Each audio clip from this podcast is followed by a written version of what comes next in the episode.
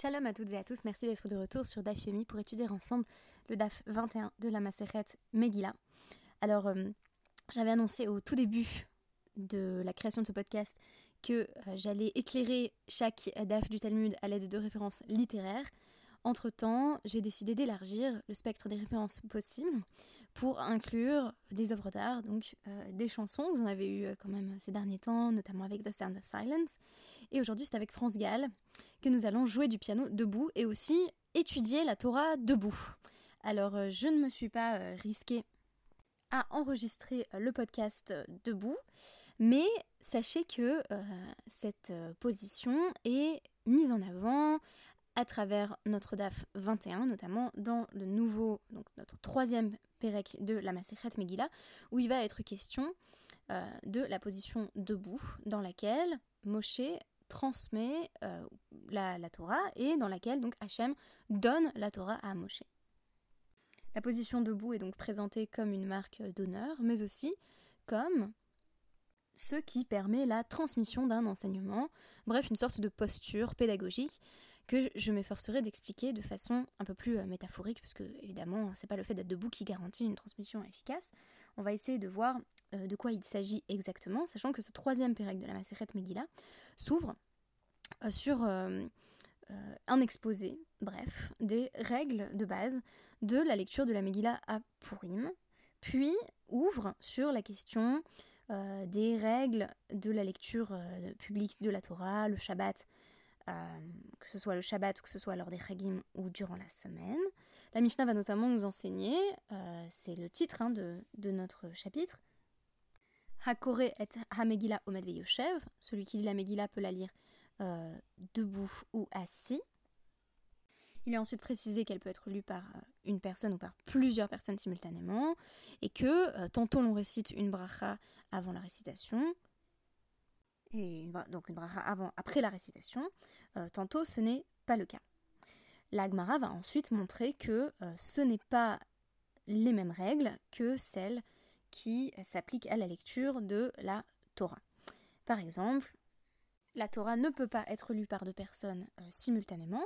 Alors en réalité, il y avait une lecture de la Torah en hébreu et à l'époque du Talmud, comme on va dire la, la population ne comprenait pas euh, forcément l'hébreu, il allait y avoir le Meturgeman, donc le, traducteur, qui allait en lire la traduction en araméen.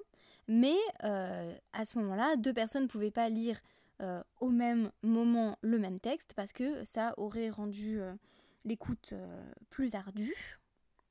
Il y a un principe talmudique qui, qui- a été institué qui est euh, très coli lo mishtamae. On n'entend pas bien quand il y a deux voix qui parlent ensemble et on nous dit que ça ne s'applique pas précisément au Hallel et à la Megillah parce que euh, Maïtama, pourquoi? Parce que ce sont euh, des textes qui sont euh, très appréciés.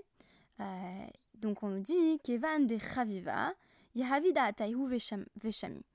Comme c'est- ce sont des textes qui sont chers au peuple, alors ils vont se concentrer et bien entendre.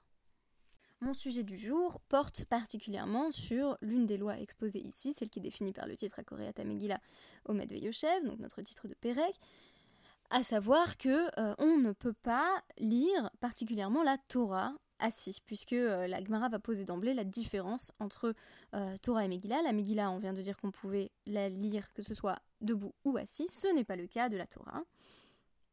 Et le commentaire du RID va rajouter là-dessus que euh, ça vaut particulièrement pour donc, la, lecture publique de la Torah en raison d'une notion de kevod tzibour, c'est-à-dire faire honneur à la communauté, c'est se tenir debout, et c'est aussi honorer la Torah.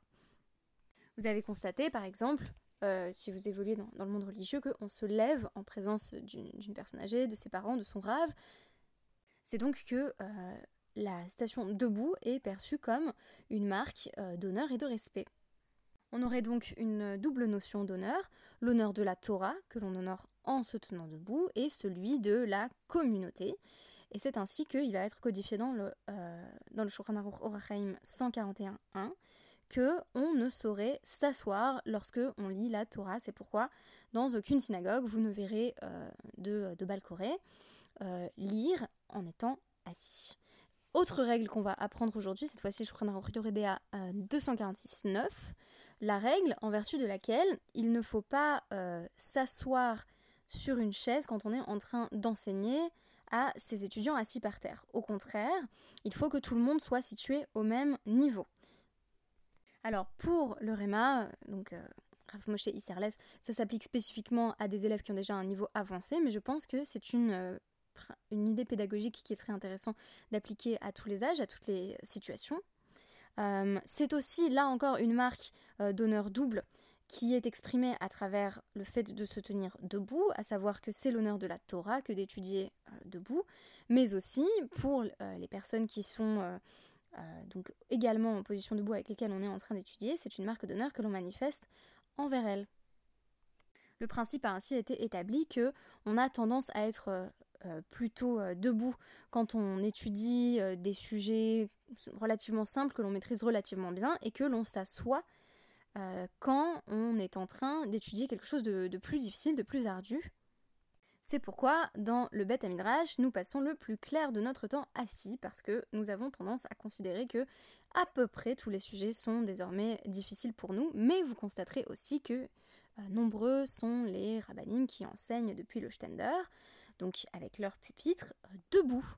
En effet, le sujet qu'ils enseignent à ce moment-là, ils le maîtrisent euh, largement, on peut l'espérer du moins.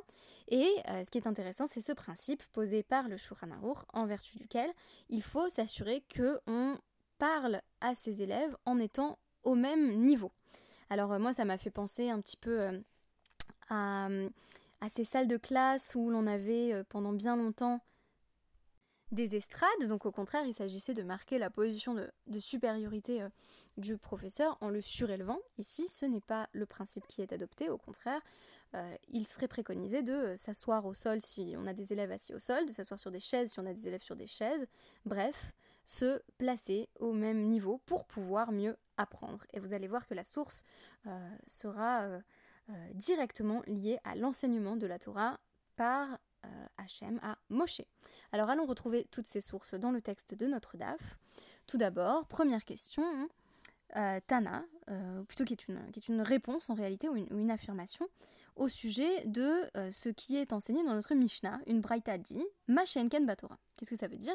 Que le principe en vertu duquel on peut lire la Megillah debout assis ne s'applique pas à la Torah. Mais comment on le sait? Menaan Emile. Amar Rabbi Abaoud et Amarkra. Rabbi Abaou cite le verset, euh, donc de Dvarim 5, 28, euh, Ve'ata po euh, amod imadi.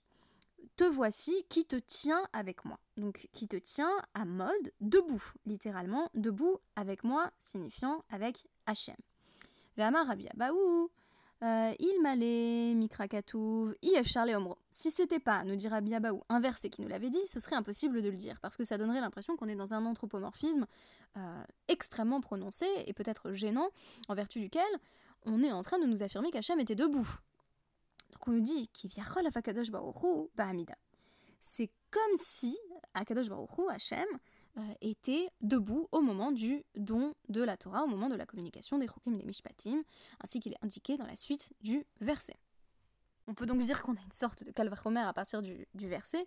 Si Hachem se tient debout au moment de transmettre la Torah à Moshe, a fortiori, nous devrions nous tenir debout au moment où nous en réitérons la lecture, mais aussi dans toute situation d'enseignement de façon générale, c'est-à-dire qu'on va extrapoler à partir du don de la Torah pour poser le principe suivant, de nouveau au nom de Rabbi Abaou, Minaïn, euh, Shelo Yeshev, Algabemita, euh, Va Yeshna, Letalmido, Algabekarka, Sheneemar, Veata, Po, Amod, Imadi. D'où sait-on que l'enseignant ne devrait pas être euh, donc installé sur un lit, donc assis, sur un lit, on, imagine un petit peu le, banquet de Platon si vous voulez, pendant qu'il enseigne à son élève qui lui serait assis sur le sol. Donc d'où on sait que euh, bah, justement on n'est pas comme dans les, écoles françaises à l'ancienne où on mettait le professeur sur une estrade, bah, qu'il est dit euh, que tu te tiens avec moi. Donc Hachem euh, parlant à Moshe se place au même niveau. Et si on veut aller un peu plus loin dans l'interprétation, on a ici une réflexion passionnante sur Torah et pédagogie.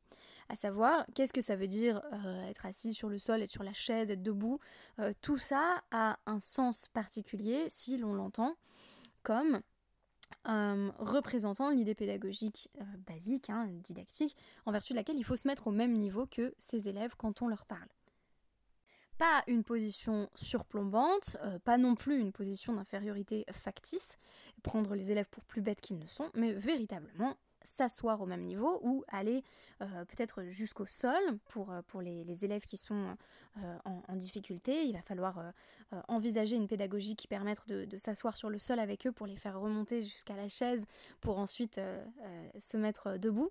Ce qui est intéressant, c'est d'ailleurs que la, position debout, c'est celle qui représente effectivement une forme d'aisance intellectuelle, puisque on nous dit ici, Tanoura Banan, une, une brata qui a enseigné. Euh, donc euh, Mimot Moshe Vadraban Gamliel Lo Hayu euh, Lemedin Torah et la Meumad. de, de, de l'époque de Moshe jusqu'à l'époque de Rabban Gamliel, on, n'apprenait la Torah que debout. tout le monde était debout tout le temps parce que c'est une position qui voilà, indique une certaine, une certaine aisance, une certaine facilité. Et puis, à la mort de Rabban Gamliel, on nous dit Yarad Choli Leolam. Il y a une sorte de maladie, de faiblesse, de vulnérabilité qui est descendue sur le monde. Ve Lohayu el Torah. Euh, Vehayu, pardon, Vehayu le Torah Meyushav. On a commencé à, étudier la Torah assis, donc euh, pour pouvoir mieux se concentrer.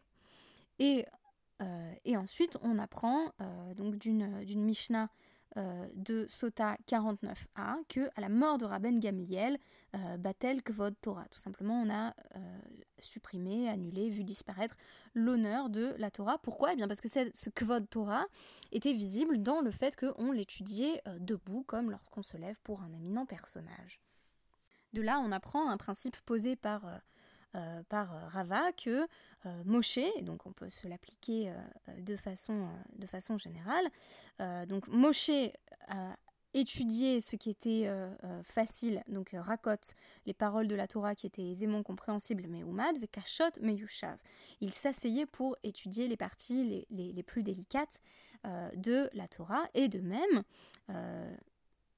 nous avons tendance à être debout quand ce que l'on étudie est déjà bien maîtrisé et assis quand il s'agit de se confronter à une difficulté textuelle. C'est ainsi que euh, l'Agmara va résoudre la difficulté apparente entre euh, Va Shev Bahar, qui désigne donc euh, Hachem, qui dit j'étais assis sur la montagne, ou plutôt Moshe, donc Moshe était assis sur la montagne, et on nous dit par ailleurs Ve Anochi Amadti Bahar, je me suis tenu debout sur la montagne. Donc alors, est-ce qu'il était debout ou assis?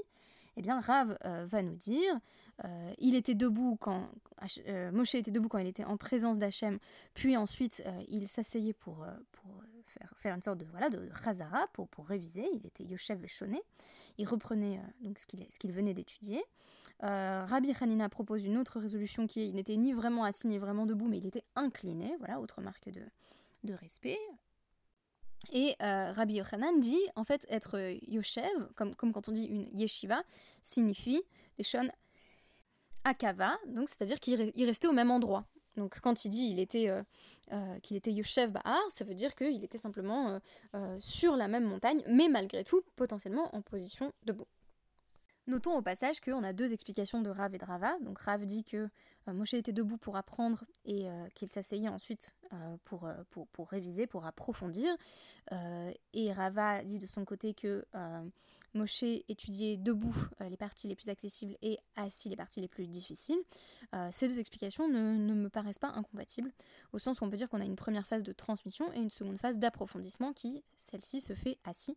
Ce qui est d'ailleurs intéressant, c'est que euh, ça pourrait être aussi la position assise qui permet à Moshe de redescendre pour passer à une nouvelle phase de transmission de la Torah euh, qui lui permettrait de la faire passer au Bnei Israël. On a donc une situation qui excède finalement le cadre euh, de la simple lecture de la Megillah ou même de la lecture de la Torah où on nous enseigne comment enseigner. C'est-à-dire que on nous propose un modèle d'imitatio Dei où c'est Hachem qui serait euh, descendu euh, de son piédestal, si on peut utiliser un autre anthropomorphisme, comme dirait Rabbi Abaou, si c'était pas le verset qu'il faisait, on n'oserait pas le faire. euh, Hachem donc euh, descendant des hauteurs pour transmettre la Torah, ce qui implique de se placer sur le même plan que Moshe, de nous livrer ainsi une Torah qui nous soit compréhensible. À Moshe, il revient ensuite de s'asseoir pour étudier les parties difficiles et pour ensuite les rendre accessibles. Et c'est ainsi que on peut penser la relation maître-disciple de façon générale et imiter aussi cette forme de, descente géographique qui permet ensuite à l'élève de mieux s'élever, toujours au même niveau que le maître, que l'enseignant, afin que l'élève parvienne peut-être aussi, si tu veux, à cette position euh, debout, évocatrice euh, certes dans l'Agmara pas tant de liberté que d'aisance intellectuelle, mais malgré tout extrêmement enviable. Merci beaucoup et à demain.